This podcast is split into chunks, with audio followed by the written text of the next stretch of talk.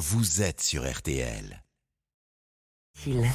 Ah ouais, les pourquoi de l'info chaque matin avec vous, Florian Gazan. C'est aujourd'hui la journée mondiale de la lutte contre le sida. Et à cette occasion, vous allez nous expliquer pourquoi l'imperméable a révolutionné notre vie sexuelle. Et oui, et ça concerne ce qui reste le meilleur moyen de se protéger contre le sida, le préservatif, hein, qui remonte, si je puis dire, au XIIe siècle avant Jésus-Christ, où le roi grec Minos en utilisait en vessie de chèvre. Un petit côté, l'amour est dans le pré avant l'heure. Et la version moderne en latex, ça remonte à quand? Alors au milieu du 19e siècle, avant ça, le préservatif a été en lin, en intestin de porc, en cuir et même au Japon en écaille de tortue.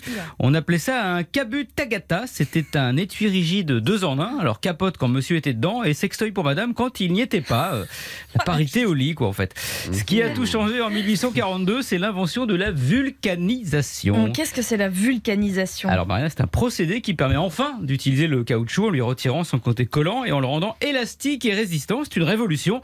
Grâce à ça, la marque américaine Goodyear se met à fabriquer des pneus, des balles, des bottes, des bretelles, dont se sert Martial. Et en 1855, des préservatifs. Ça, Martial, je sais pas, ça ne nous regarde pas. Et ce sont les mêmes que ceux d'aujourd'hui dans le commerce? Alors, pas vraiment. Ils sont lavables et réutilisables jusqu'à une centaine de fois. Ils sont vendus en France sous différents noms le robuste, le crocodile ou encore Bibi Chatouilleur.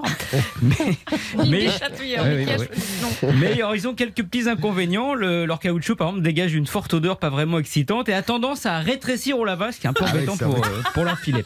heureusement, heureusement, Charles McIntosh va améliorer tout ça. Qui est ce McIntosh Alors, comme son nom l'indique, c'est un Écossais qui parvient à créer des feuilles de caoutchouc très fines avec lesquelles il se lance sous son nom dans la fabrication d'imperméables. En Angleterre, d'ailleurs, aujourd'hui, comme on dit frigidaire pour un réfrigérateur, on dit un Macintosh pour un imperméable. Et quel rapport avec la capote? Hormis que les deux s'enfilent, si je puis dire. C'est vrai, sûr.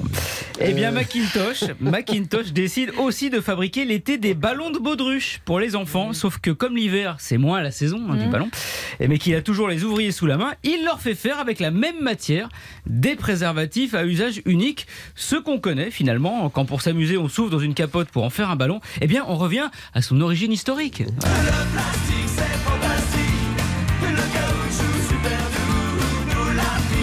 L'occasion de réécouter euh, Elle meurt Footbeat. Ça faisait longtemps. Merci beaucoup.